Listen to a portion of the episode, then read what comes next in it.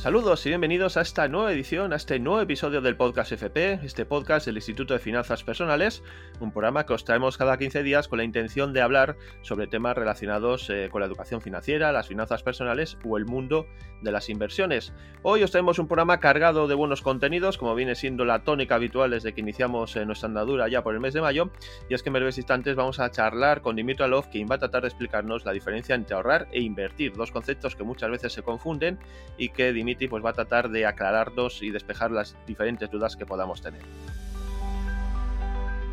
También vamos a hablar de lo que es un coach financiero y lo vamos a hacer precisamente con un coach, con Mario Pérez, que nos va a tratar de explicar qué labores realiza un coach financiero, cómo organiza su trabajo y qué tipo de clientes eh, recibe.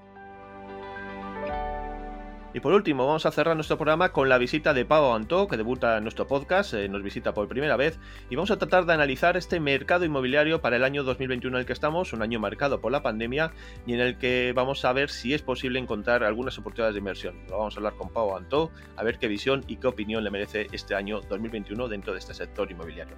Como veis, eh, pues son contenidos y temas eh, muy interesantes que os recomendamos que no os perdáis porque los vamos a empezar a desarrollar en unos instantes.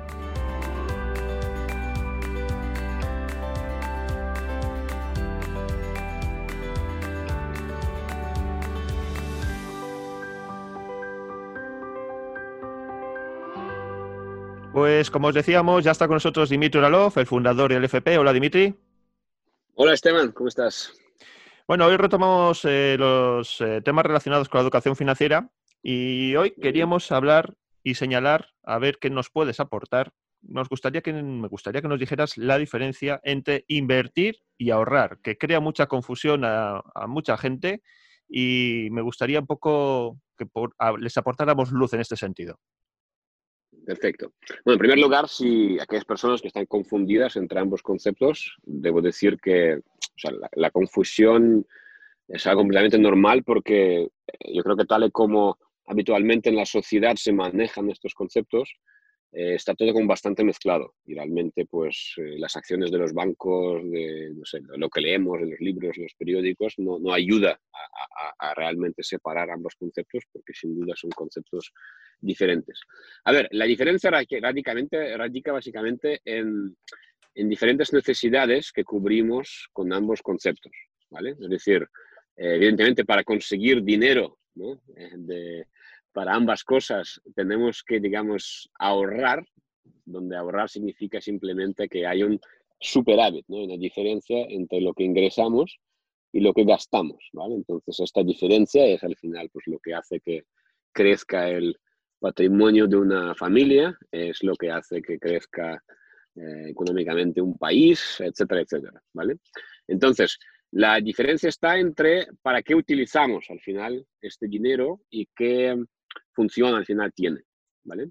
Entonces, en caso de invertir, el dinero que utilizamos para invertir es un dinero que está ahí para ser utilizado probablemente, digamos, más en adelante en nuestra vida, sobre todo teniendo en cuenta a las personas que vamos a esperar que, como van a gestionar bien económicamente su vida, van a poder hacer cambios significativos y el dinero les va a permitir hacer con su vida exactamente lo que quieren.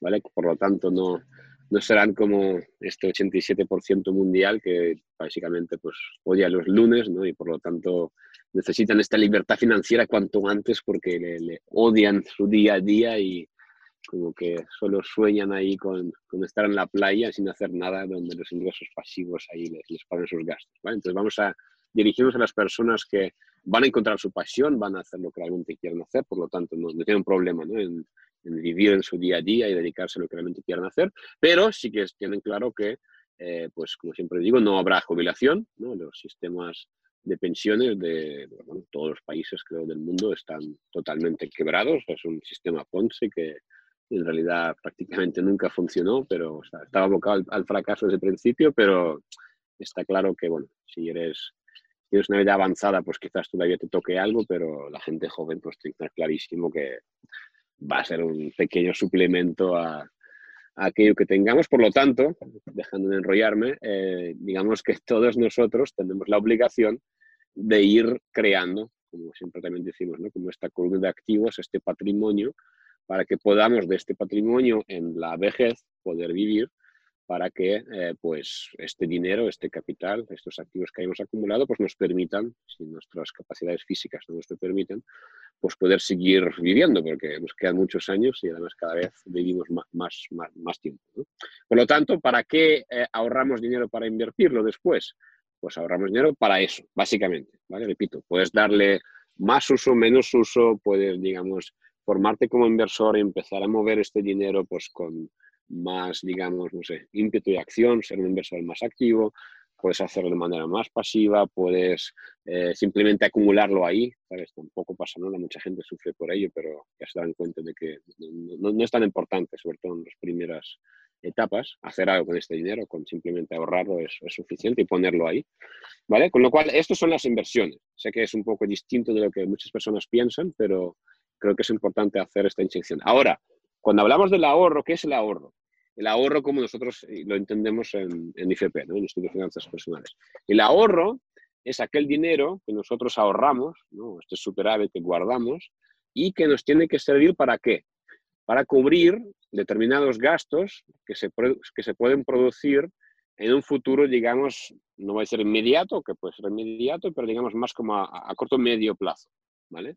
Por ejemplo, tú, la, la vida pasan cosas y pues ocurren, por ejemplo, en, imprevistos, ¿vale? Es decir, tú puedes, pues te te puede romper un coche, te puede romper una lavadora, ¿no? Pues puedes, puedes, puedes vivir como incidentes en tu vida que te van a requerir cantidades importantes de dinero para sustituir algo y si no tienes este dinero, pues evidentemente pues necesitas ahí, pues le como un fondo de emergencia, por ejemplo, ¿no? O, o, necesitas ir ahorrando para comprarte pues algo, una compra importante porque no lo vas a poder hacer con tu presupuesto mensual, ¿vale? Otro, que es en realidad el más importante de todos, eh, otra como razón ¿no? de ser del ahorro, otra función que tiene, es, por ejemplo, lo que podemos llamar como el colchón. ¿no? Es decir, tú, eh, todos nosotros pues ingresamos dinero, más o menos casi todo el mundo, ¿no? depende, digamos, de, estos ingresos, pero también ocurren ¿no? incidencias, incidencias ahí y muchas veces pues la gente se queda sin empleo, ¿no? Hay como que la despiden o le bajan el sueldo, algún cambio, etcétera y por lo tanto, ¿no? Pues está el inquilino lo que sea, ¿no? Da igual cómo percibes estos ingresos, pero lo que está claro es que necesitamos estos ingresos para nuestros gastos y una muy buena manera, una necesidad súper, súper importante, para mí la más importante de todas, o sea, no hay, no hay, nada que impacte tanto en la vida de una persona como tener un colchón, ¿vale? Pues es este colchón que te permite básicamente suplir estos ingresos durante un tiempo, ¿no? La mejor manera de medirlo es en cuestión de meses, cuántos meses de tus gastos, cuántos meses digamos, de tu vida pagada tienes ahí dentro de este colchón. Siempre recomendamos ¿no? que tengan, o sea, mínimo de tres meses estás loco, o sea, si vives y tienes menos de tres meses de colchón, literalmente, o sea, estás loco, es como no, no, y, más en el mundo COVID, o sea, no sé, es como, vete al médico, estás mal. ¿vale? Eh, yo creo que es mejor si son seis, ¿no? Ideal si son un año más o menos, a partir de ahí ya en función de la friquidad de cada persona, pues bueno, que ya decidas con cuánto más quiere tener, pero creo que entre seis meses o un año es, creo que es obligatorio tener porque se vive muy, muy diferente, ¿no? muy distinto y todo, todo lo tomas de manera diferente, etc. Entonces, repito, es como el dinero que nosotros apartamos ahí, lo guardamos, lo ahorramos, ¿vale? Pero es un dinero que en caso de necesidad podemos usar, ¿vale? Que es muy distinto de la primera categoría que hablamos de las inversiones, que es un dinero que nunca vamos a usar, esperamos, digamos, en, en futuro, digamos, así más de corto y medio plazo, ¿vale? Quizás lo usemos, ¿no? Cuando tenemos abuelitos, pero la idea con, con las inversiones es que sea un dinero que tú, por un lado, no necesites, un dinero con el que tú no cuentes y un dinero que podrás tranquilamente gestionar con vistas a largo plazo, ¿vale? Y con el objetivo sobre todo que este dinero a, largo plazo, digamos que realmente se convierta pues, en un activo, un patrimonio que además te genere a ser posible los, que el propio dinero te genere ingresos y que vivas de estos ingresos, no del dinero en sí. ¿Vale? Con lo cual es como son, o sea, la diferencia entre el ahorro y la inversión es justamente, pues es como entender que, repito, pues tenemos necesidades diferentes, que es muy importante, pues no, no, no, no mezclar estas dos cosas porque hay toda una serie de problemas que pueden ocurrir, ¿vale? Quiero invitar a la gente, tengo un vídeo en YouTube justamente, ¿no? Y se llama No inviertas tus ahorros y ahí, pues bueno, lo resumo quizás de una manera un poco más breve y a lo mejor si nos olvidamos de algo, pues ahí lo tienen. Bien, porque es cierto que al final el dinero que invertimos procede de nuestros ahorros pero no son unos ahorros que necesitamos en el día a día. no tampoco deberíamos de necesitar nuestros... vamos, a, vamos a utilizar palabras diferentes, ¿vale? Vamos a, o sea, lo que es ahorrar, vamos a llamarlo guardar. Vale. O sea, nosotros pues eh, tenemos unos ingresos, tenemos unos gastos y conseguimos, esperemos con tanto podcast FP, pues aprender a guardar dinero, ¿vale? ¿Para qué guardamos el dinero? El dinero que guardamos, por ejemplo, para nuestra jubilación, o para construir pues, una columna de activos o un imperio, no se la sabe que era construir un imperio, ¿vale? Eh, del que después vamos a vivir, por decir algo, ¿vale? Vamos a ir por la vida, vamos a ir acumulando dinero, pero como sabemos que en la vejez no tendremos dinero seguro, ¿vale? Pues como mínimo, o sea, puedes guardarlo para jubilarte a los 40 años si quieres, ¿vale? Pero digamos que estamos ahí construyendo pues esta columna de activos. Y este es un dinero que hemos guardado para eso, pero que no vamos a tocar jamás, ¿vale? No es, no es un dinero para gastarlo, es un dinero para tenerlo ahí y con este dinero a ser posible, pues hacerlo crecer eh, y quizás pues un día nos aportará ingresos, ¿vale? Adicionales, dinero generando dinero. Esto es un tema. Por otro lado, guardamos dinero para tener unos ahorros. ¿Para qué sirven los ahorros? Repito, pues para cubrir diferentes necesidades, como por ejemplo, pues oye, algunos imprevistos, eh, poder, pues pérdida de unos ingresos, por lo tanto, pues tenemos un colchón para poder vivir de este colchón mientras no ganamos dinero. Eh, podemos ahorrar dinero, por ejemplo, para pues, compras grandes, ¿no? Pues oye, si dentro de cinco años vas a tener que cambiar de coche y realmente no, no quieres ir ahí al concesionario a endeudarte, pues eh, vas a ir ahorrando dinero, guardando, perdón, guardando dinero para esta finalidad, por ejemplo. Y bueno, hay algunas, algunas cosas, algunas como necesidades más que podemos cubrir con, guardando el dinero, digamos, para estos ahorros, pero son, o sea, los ahorros sí son para como ser en caso de necesidad gastados en el futuro. Las inversiones no. Y además esto, pues evidentemente afecta a la manera en la cual pues tratamos ¿no? este dinero. Por ejemplo, las inversiones, hemos dicho antes, ¿no? Que las inversiones es dinero que tú tienes que poderte permitir perder, en el sentido de que tu economía no tiene que depender de este dinero. tu futuro, a lo mejor sí, ¿vale? Pero tu economía en el presente no. ¿Vale? ¿Por qué? Porque de esta manera es como inviertes con seriedad asumiendo que, bueno, pues cuando hacemos cosas con el dinero siempre asumimos riesgos, ¿vale? Riesgos es un tema para otro podcast. De alguna manera, pues pueden pasar cosas. Tú no puedes, no puede ser que tú cojas tu dinero, lo inviertas en algo y justo ahora después necesitas este dinero porque te han despedido y ya no, puedes, ya no puedes vender las acciones o ahora justo las acciones que habías comprado pues están en, en periodo de, bajada y es como que no, puedes permitirte esperar 30 años más porque eh, podrías aguantar perfectamente estas subidas y bajadas, lo que pasa es que, claro, necesitas el dinero ya. Entonces, como que no podemos, las inversiones no son para eso, no son, nunca es para, necesito este dinero ya. Esto es el ahorro. Es como necesito dinero ya para comprarme un coche, necesito dinero ya porque me han despedido, necesito dinero ya porque se me acaba de romper mi móvil, tengo que comprarme otro, necesito dinero ya porque me quiero ir de viaje en agosto. Para eso tenemos que guardar dinero, tenemos que ahorrar dinero para eso. Pero eso no tiene nada que ver con las inversiones. Sí, este era el punto al que yo quería llegar, precisamente era la siguiente pregunta que te iba a hacer, porque de todos he sabido que, la, que mucha gente no, no ha acumulado esos ahorros y sin acumularlos, ni tener un colchón, ni, un fondo de emergencia, ahorra, eh, invierte perdón, esos, eh, ese dinero en, lo que le ha dicho su amigo, lo que ha visto en la tele o lo que ha, leído eh, o ha visto en un vídeo YouTube, ¿no? Exacto.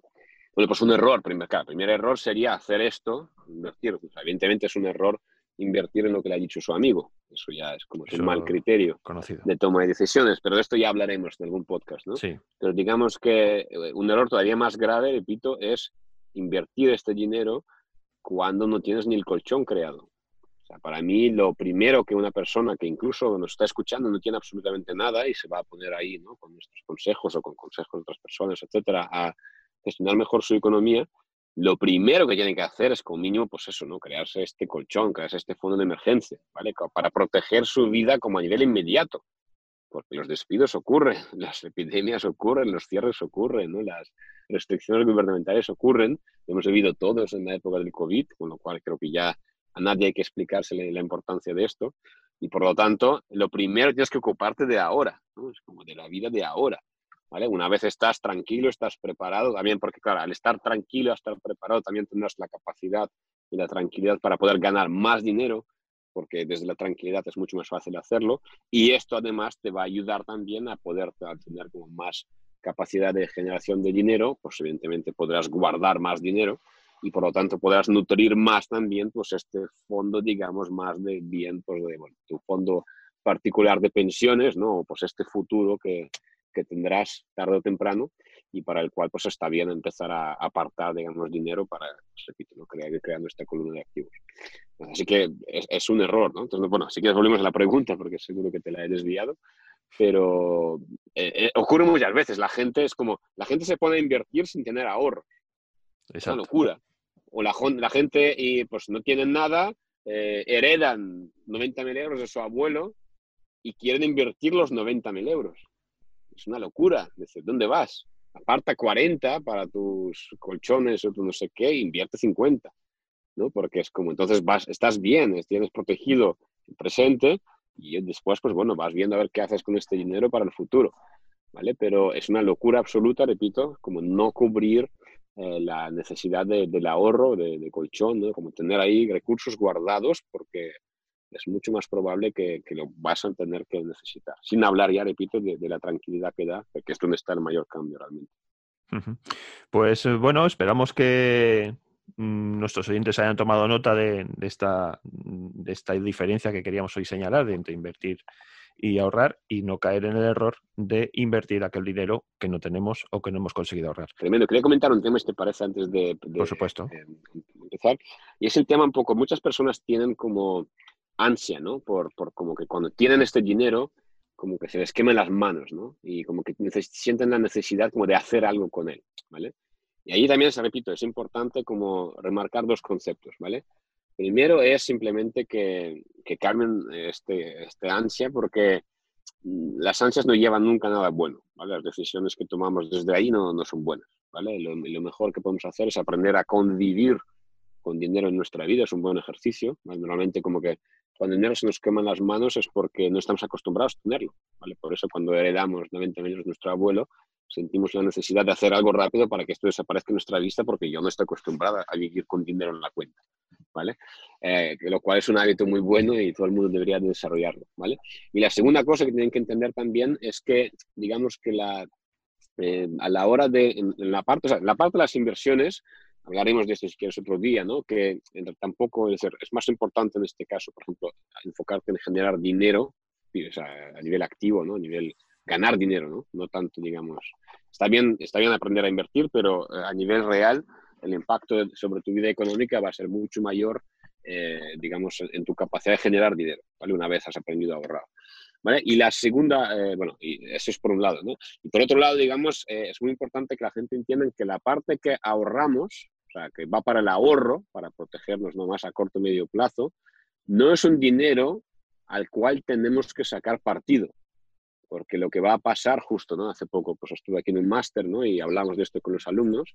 Y es que, claro, tú cuando te conviertes en una persona que tiene esos 40 mil euros en la cuenta, enseguida te rodean banqueros, ¿no? Y gente que te intenta vender cosas un poco aprovechando diferentes argumentos que saben que tienes dentro, ¿no? Pues como estas preocupaciones, nuestras, ¿qué pasa? Tienes ahí el dinero en la cuenta, ay, que no te está dando rendimiento. ¿Cómo eso es como anda? Que no, no estás siendo financieramente inteligente, ¿no? Y es como que creo que es muy importante ponerle freno ahí, entender que, en primer lado, bueno, no es bueno hablar con banqueros normalmente en general, ¿vale? Pero es como, ten claro que es un dinero que está ahí para eso, No es dinero para sacarle partido. No te preocupes por la inflación, que además es muy baja, ¿vale? Normalmente, ¿no? Si vives en Argentina, no. Ahí sí que tienes que preocuparte a ver cómo lo guardas. Pero digamos, no es un dinero para... el, dinero, el dinero para sacarle partido son las inversiones. Ahí le sacas partido. Pero el ahorro está ahí simplemente para cubrirte, para que duermas tranquilo, tranquila y, simplemente en este sentido, pues déjalo tranquilo, déjalo vivir y aprovecha porque su verdadero valor en tu vida está en dar esta tranquilidad, no en ser ahí multiplicado. Porque muchas veces, repito, cuando intentamos invertir, pues ya se aplican otras reglas, otros riesgos y, ahí, pues, al final acabamos perdiendo. Nada más, simplemente esta puntualización, puntualización porque me parece importante y siempre salen las conversaciones con la gente. Pues nada, Dimitri, eh, como siempre, súper agradecido que, por tu asistencia a nuestro podcast y te esperamos en el siguiente como viene siendo habitual. Perfecto. Muchas gracias Esteban a ti, como siempre. Nos vemos en la próxima. Nos vemos en la próxima.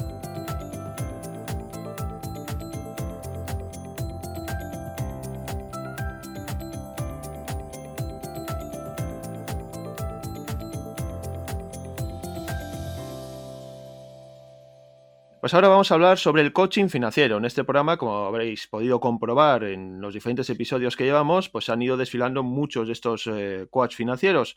Y hoy queremos un poco profundizar más en la labor y en el trabajo que desarrollan. Y para ello, pues vamos a hablar con uno de ellos, con Mario Pérez, que ya nos está escuchando. Hola, Mario.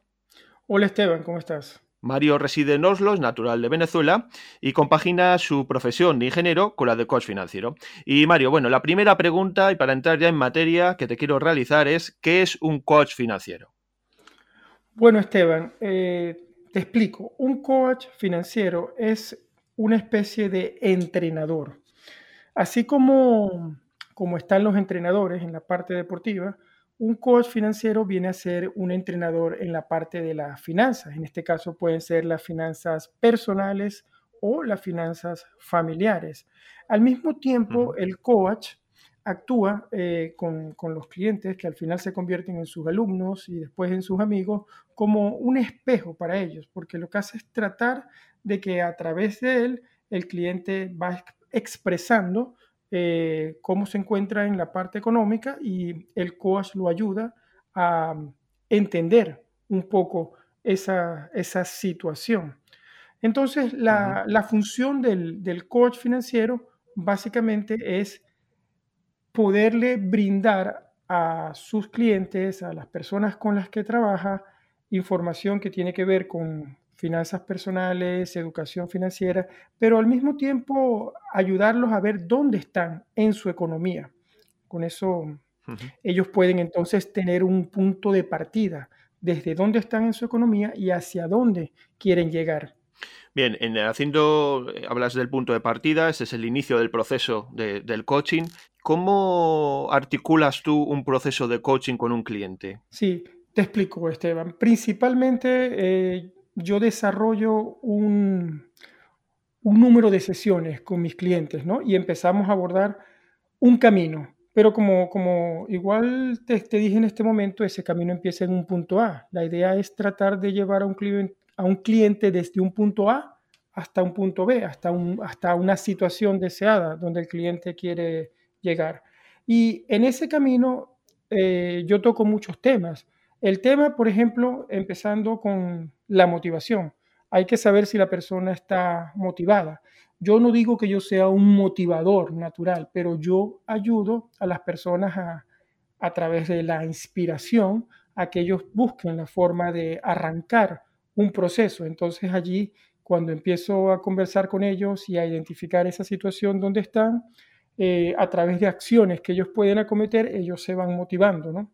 Para luego pasar a la creación de hábitos, de hábitos financieros en este caso. ¿no? Ya más adelante te menciono un poco cuáles pueden ser esos hábitos, pero esos hábitos financieros los van a ayudar a pasar a la acción, a pasar a la acción en cuanto a tomar el control de sus finanzas. Y allí les voy presentando diferentes herramientas eh, o técnicas que pueden utilizar para así poder ir elevando lo que es la educación financiera y poder empezar a conseguir objetivos financieros. Entonces es como un, como un ciclo, como, como te lo he explicado, vamos creando motivación, vamos enseñando hábitos o revisando hábitos, viendo cómo lo hacen, vamos pasando a la acción y a través de herramientas vamos a crear objetivos financieros y por supuesto todo ese proceso ayuda a elevar la educación financiera.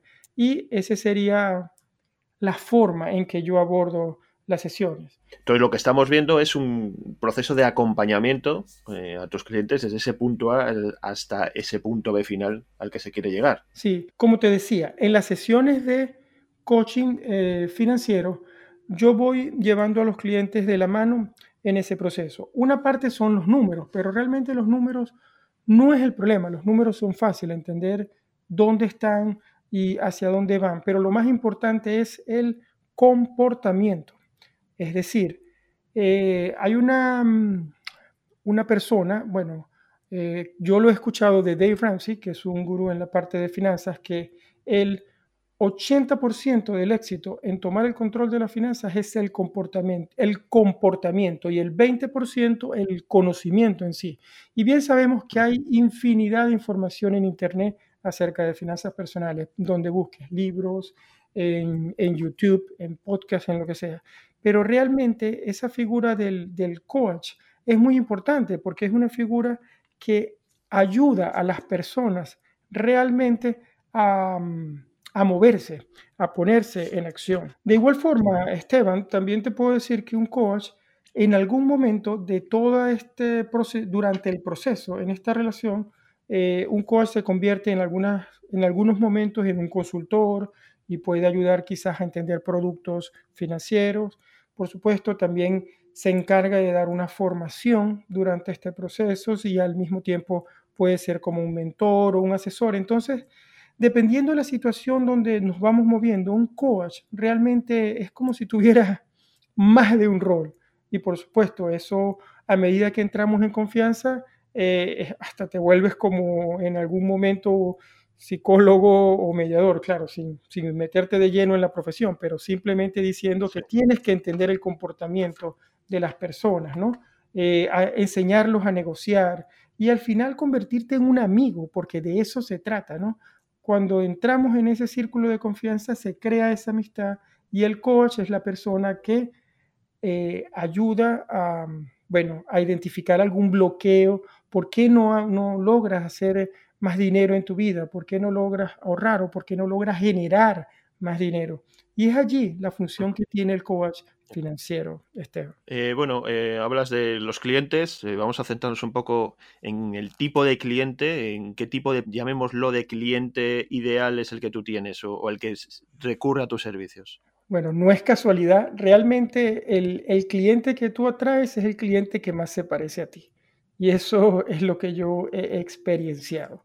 En mi caso, eh, yo he trabajado durante estos últimos eh, años, tres, más de tres años, eh, sobre todo con clientes que son profesionales. Te estoy hablando de ingenieros, como es mi caso, te estoy hablando de arquitectos, te estoy hablando de abogados, de médicos y también de empresarios, de, pequeños empresarios, dueños de, de, empresas que pueden ser de pintura o o también algunos emprendedores, ¿no? gente que está arrancando un negocio y me pide su apoyo, porque mm, es muy importante eh, y también quisiera destacar que eh, cuando eh, trabajo con estos profesionales sobre todo los que no están trabajando a cuenta ajena, sino que tienen sus propios negocios o están emprendiendo, ayudarlos a separar las economías como tal las economías personales de las economías de los negocios que están tratando de, liderar o de llevar. Bien, y dentro de pues, los procesos de coaching, de tus servicios de coach eh, a los demás, ¿qué problemas son más habituales a la hora de, tratar con esta gente? Que cuando te digan a ti, ¿qué problemas presentan? Sí, te explico. En el caso de, de los clientes, de las personas con las que trabajaba a nivel de que ellos son profesionales, me he encontrado que aunque generan muchos, mucho dinero, tienen muchos ingresos, un ingreso alto, son gente calificada y con un sueldo o un salario alto, a veces esa misma situación de, tener tanto dinero no, no le ponen la lupa y no saben exactamente hasta cuánto ganan, sino que ven que tienen un chorro de dinero grande que le está entrando y de igual forma están gastando. Y un problema con los que me he encontrado es que a veces la gente gasta más de lo que gana. Y por supuesto, eh, de esa forma tiene un estilo de vida que se ve muy lujoso, pero no está creando un patrimonio, sino que está simplemente disfrutando de un estilo de vida. Entonces, cuando las personas empiezan, empiezo a trabajar con ellos, se empiezan a dar cuenta de que hay una posibilidad de vivir eh, dentro de tus posibilidades con lo que ganas y inclusive con un poco menos y empezar a ahorrar para empezar a generar un ahorro que después puede ser utilizado, por ejemplo, en inversiones y realmente empezar a crear un patrimonio. Porque, ¿qué sucede? Que las personas normalmente, y te lo digo en mi caso, porque yo crecí con, desde la cultura que vengo, que vengo de Venezuela, con, con, bueno, uno se graduaba de la universidad y lo primero que hacía era comprarse su casa a crédito para después comprarse un carro, para después, que también podía ser a crédito, para después, eh, bueno, si te, te casabas y formabas una familia y seguías como como por ese rumbo, ¿no? Eh, que es lo que tus padres te han enseñado. Pero no, y, tu, y tu patrimonio siempre lo tenías todo amarrado a una deuda muy grande, a una, a una vivienda, a la vivienda principal en este caso. Pero hay otras formas de hacerlo, que no necesariamente tienen que ser esas, como puede ser realmente empezar, eh, cuando generas mucho dinero, empezar a, a quizás no comprarte una vivienda a crédito, sino empezar a ahorrar, cosa que parece imposible, pero no lo es, y comprártela en el futuro, pues quizás de contado o con un crédito más bajo, y empezar a crear un patrimonio para poder invertir. Eso, eso es falta de educación financiera, que es lo que yo me he encontrado inclusive con clientes que generan eh, mucho dinero. Por otro lado, están las personas que ya han generado quizás algún patrimonio y están arrancando un negocio, pero tienen mezcladas las economías. Es el error número uno que yo he encontrado. Y entonces realmente les es muy difícil hacer crecer un negocio porque el dinero de tu economía personal a lo mejor se está llevando mucho de tu negocio y hay que separar esas economías como tal. Eh, de igual forma con ambos clientes, lo que me enfoco es, como expliqué en ese proceso que te dije al principio, en empezar a identificar ese punto a donde están para luego, bueno, empezar ¿Y, cuál es la mejor forma? Tomar una fotografía de cuál es su patrimonio, saber cuáles son sus activos, cuáles son sus pasivos y la diferencia entre ellos eh, sería el, patrimonio o el net worth, como se conoce en inglés. Y desde allí empezar entonces a crear buenos hábitos financieros, como puede ser registrar los gastos, luego revisar las cuentas al final del mes, crear presupuestos, bueno, e irlos llevando de la mano por un camino hacia unos objetivos financieros que si no los tienen creados, pues los creamos juntos objetivos como tener un fondo de emergencia de por lo menos mil euros si vives en, España o de mil dólares si vives en Estados Unidos para cualquier emergencia y luego crear un, colchón de seguridad también para que si llegase a faltar el ingreso principal, por lo menos pueda cubrir los gastos por 3, 6 o 12 meses, que sería lo ideal. ¿Me explico, Esteban? Sí, sí, perfectamente. Eh, otra cosa que te quería preguntar es sobre las sesiones, ¿no? Tú habitualmente trabajas eh, online, haces eh, prácticamente la mayor parte de las sesiones son online. Eh, ¿Cómo te sientes tú tratando con un cliente que te puede llegar de nuevo sin conocerlo apenas, eh, tratándole de forma online? ¿Crees que es mejor la versión online? ¿Crees que es mejor la versión presencial? ¿Cómo valoras tú una y otra forma de hacer coaching? La verdad es que yo he trabajado en un 100% de forma online, ya que vivo en Oslo y todos los clientes desde que he empezado a trabajar como coach financiero son personas que viven, eh, algunos en Noruega, pero no necesariamente en Oslo, otros en Estados Unidos, otros en Canadá, otros en Latinoamérica como Chile, otros en España y, y están regados por el mundo y me ha tocado hacerlo de forma online. Pero de verdad que para mí la tecnología no ha sido una barrera. Yo antes de, de la pandemia, de marzo del año pasado para acá, ya yo era un usuario de la plataforma de Zoom que se ha puesto tan, valga la cuña, que se ha puesto tan popular y que hace que todo el mundo la utilice en estos días. ¿no? Ya yo venía trabajando durante dos años con esa plataforma desde antes y con mis clientes. Y si bien es cierto que es digital, eh, cuando uno está allí, tu energía está allí, tú le pones corazón y tú logras conectar con la persona y, es lo más importante, y logras transmitir ese mensaje, crear esa empatía y lograr que, que, funcione. Eh, yo siento que quizás si en algún momento tengo la oportunidad de hacerlo presencial será aún mejor, pero no, no puedo responderte realmente que porque no, lo he, no lo he vivido pues como tal. Pero funciona de verdad funciona. Y bueno ya por último para finalizar queríamos eh, señalar que eres también eh, director y creador de, un podcast sobre también educación financiera como este que tenemos nosotros entre manos que se llama arquitectura del dinero. Háblanos un poco de arquitectura del dinero.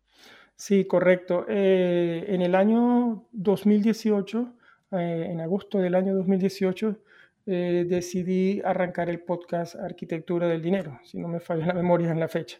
Y, y, de verdad que es una iniciativa que nació de querer compartir información sobre finanzas personales, de querer apoyar, ayudar a las personas, a la mayor cantidad de personas con información en este tema. Y el podcast nace con unos 10 primeros podcasts, con unos tips que yo doy acerca de, cómo tomar el control de las finanzas personales.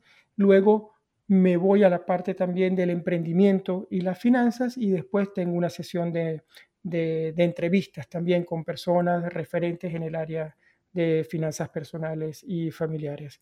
Eh, lo recomiendo también, eh, al igual que este podcast para el que estamos grabando hoy de IFP, que sé que es una iniciativa genial y excelente lo que estás liderizando tú, Esteban, y, yo me siento súper grato y complacido de estar aquí y poder compartir y explicar un poco, porque yo sé que hay gente, me pasaba a mí, que pregunta, ¿qué es un coach financiero? ¿Qué hace un coach financiero?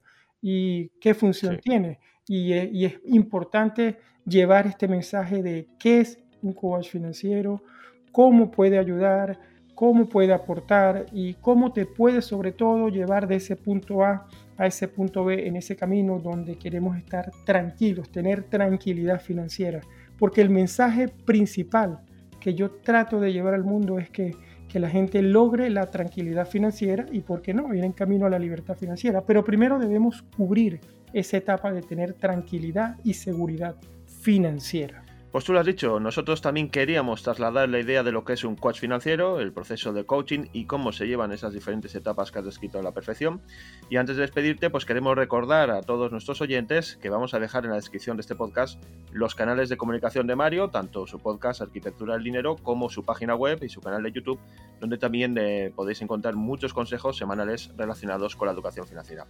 Mario, un verdadero placer haber podido contar contigo en este podcast FP. Un placer para mí, Esteban. Muchas gracias por la invitación y bueno, aquí estamos para seguir apoyando y compartiendo cada momento en lo que se pueda. Claro que sí, un saludo Mario. Un saludo.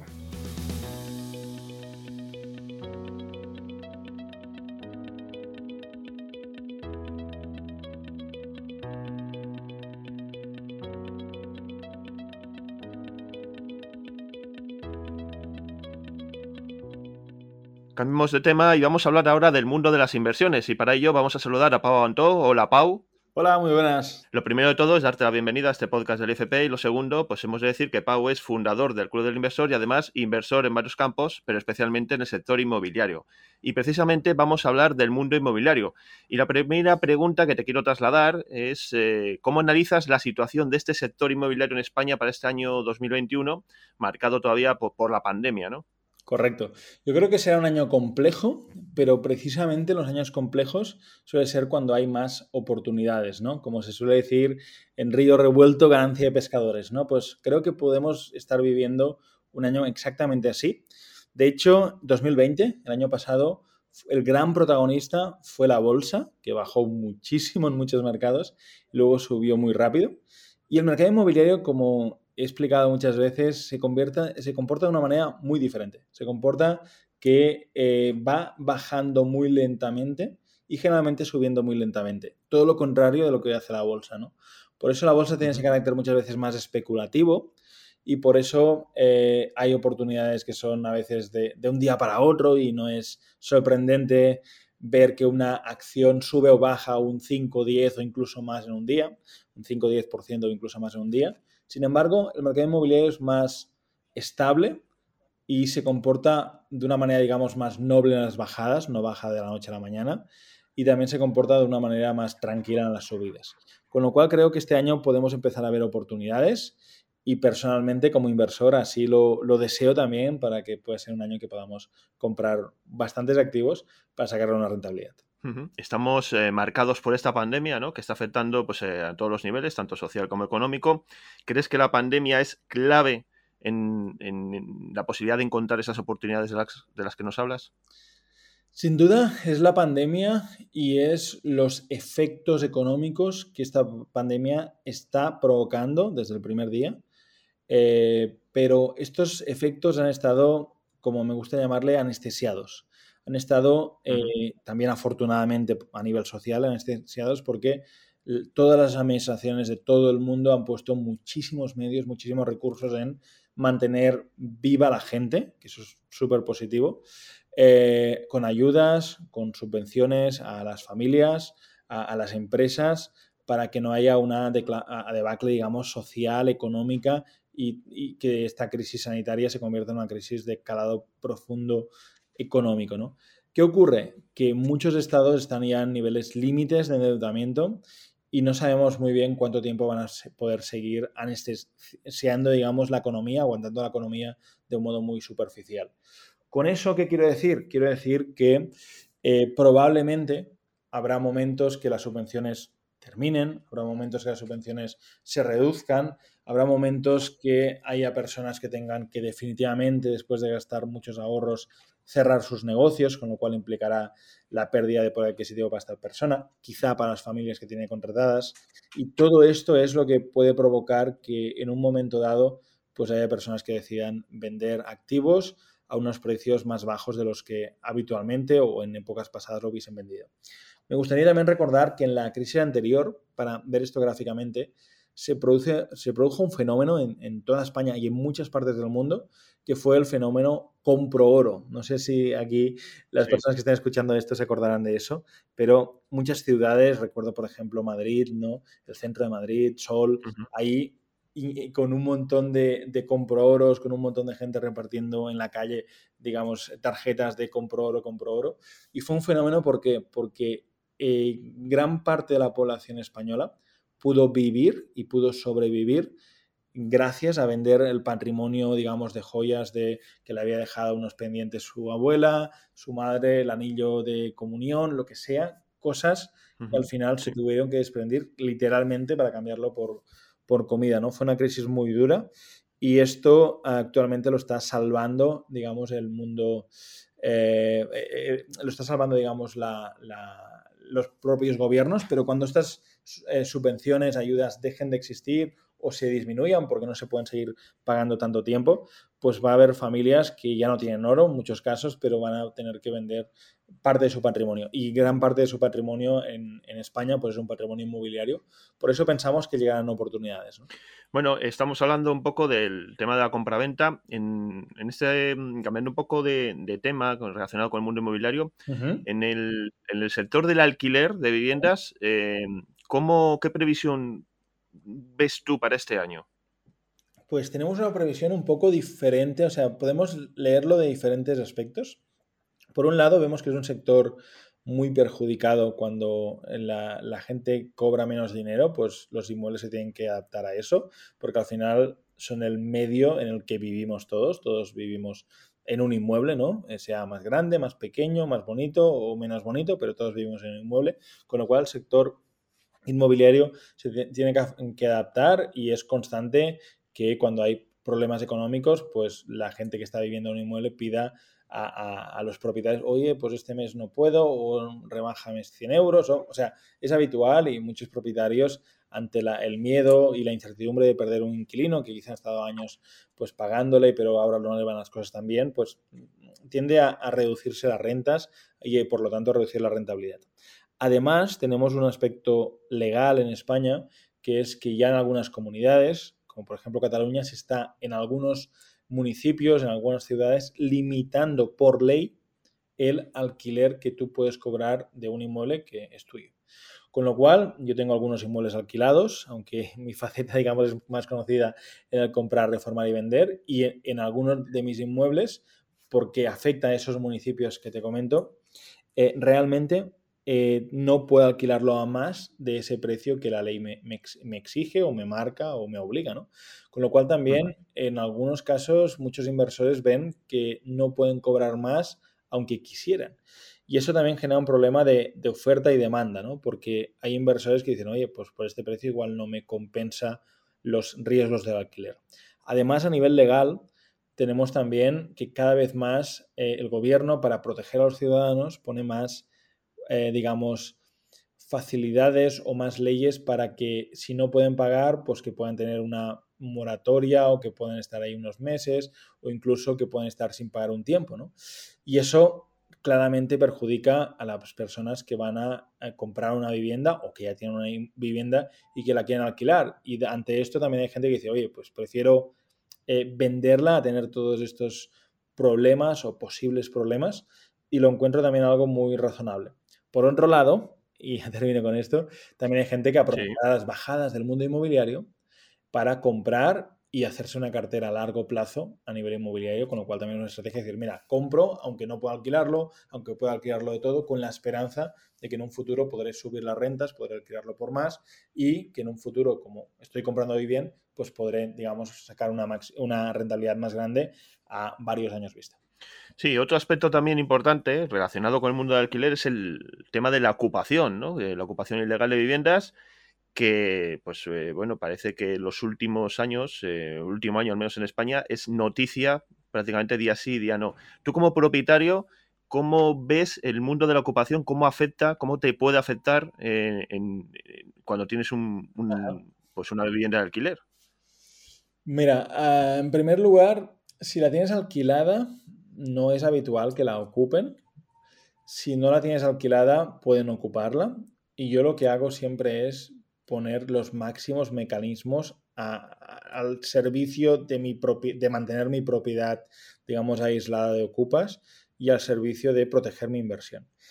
Es una lástima eh, que en un mundo como el actual, que, bueno, tenemos servicios públicos, tenemos policías, tenemos jueces, tenemos muchas eh, maneras de que se haga respetar la ley, pues parece que la ley de la propiedad no se respeta.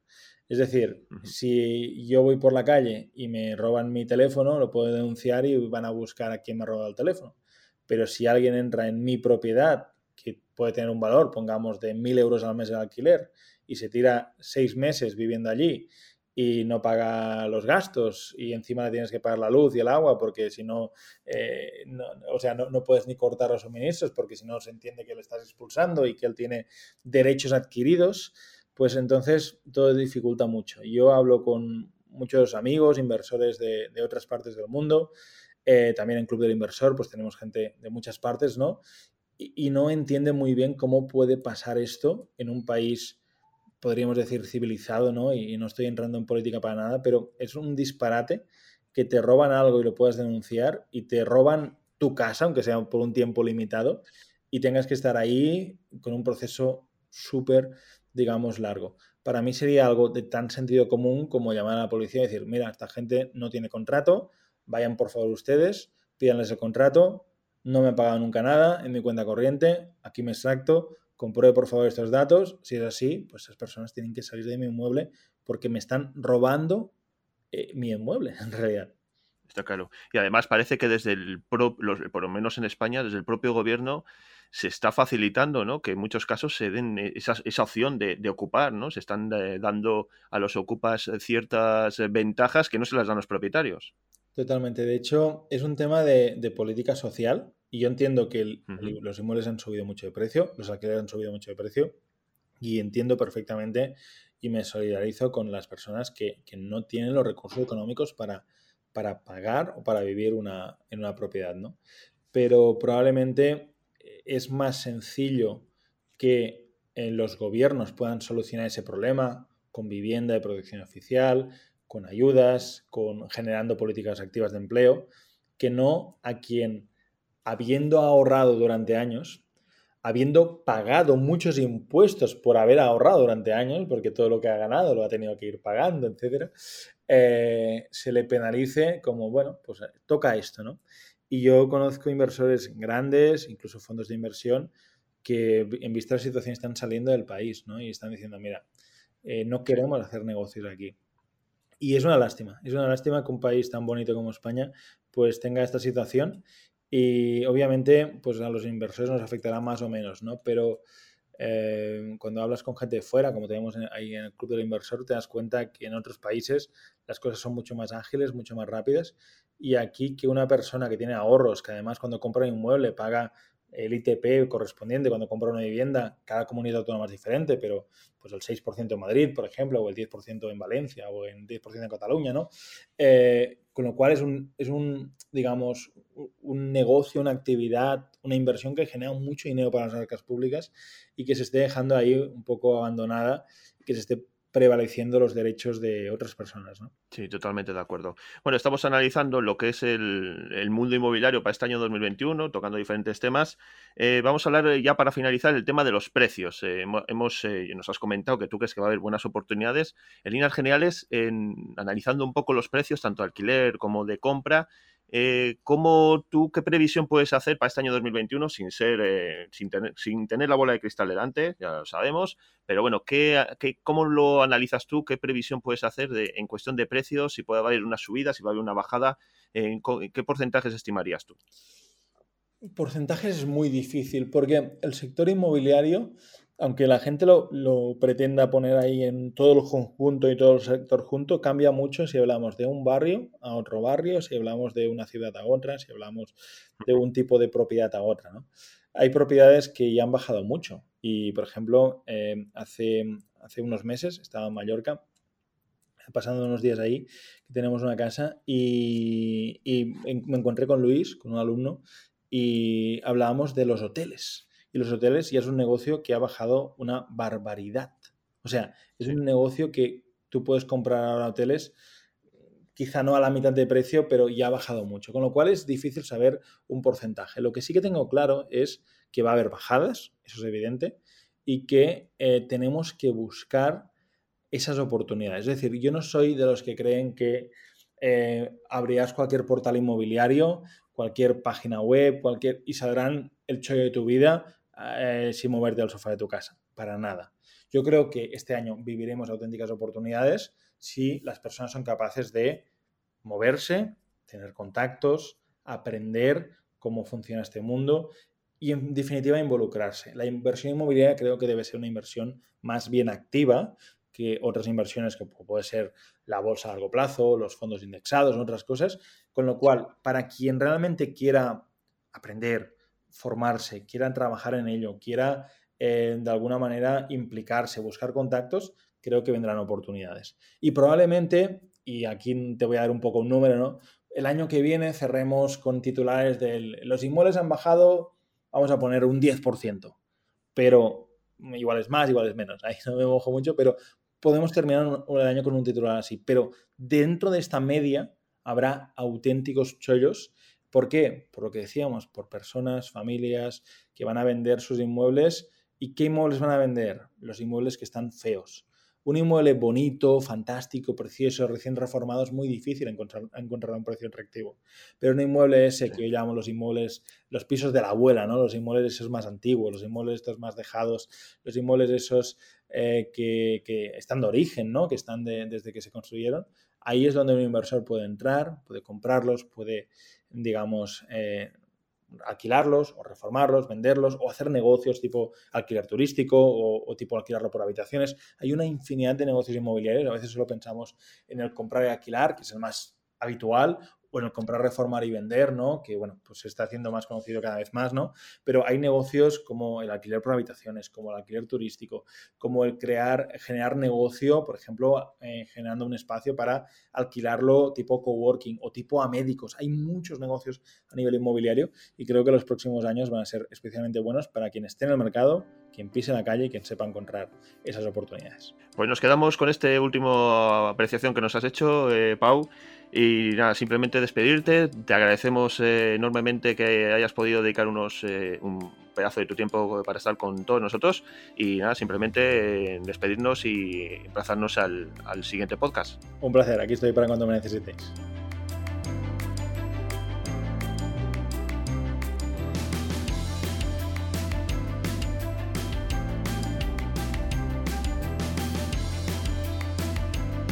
Pues llegamos ya al final de nuestro programa, pero antes de despedirnos queremos recordaros que tenéis a vuestra disposición una dirección de correo electrónico, un buzón de sugerencias, donde nos podéis hacer llegar todas vuestras dudas, vuestras consultas o aquellos comentarios que nos queráis hacer sobre los diferentes temas que tratamos en este podcast. La dirección de correo electrónico es podcast@institutofinanzaspersonales.com, repito, podcast institutofinanzaspersonales.com y ahí como digo pues nos podéis hacer llegar todos aquellos eh, comentarios, eh, dudas o consultas para que nuestro equipo las próximas semanas eh, las pueda ir dando respuesta.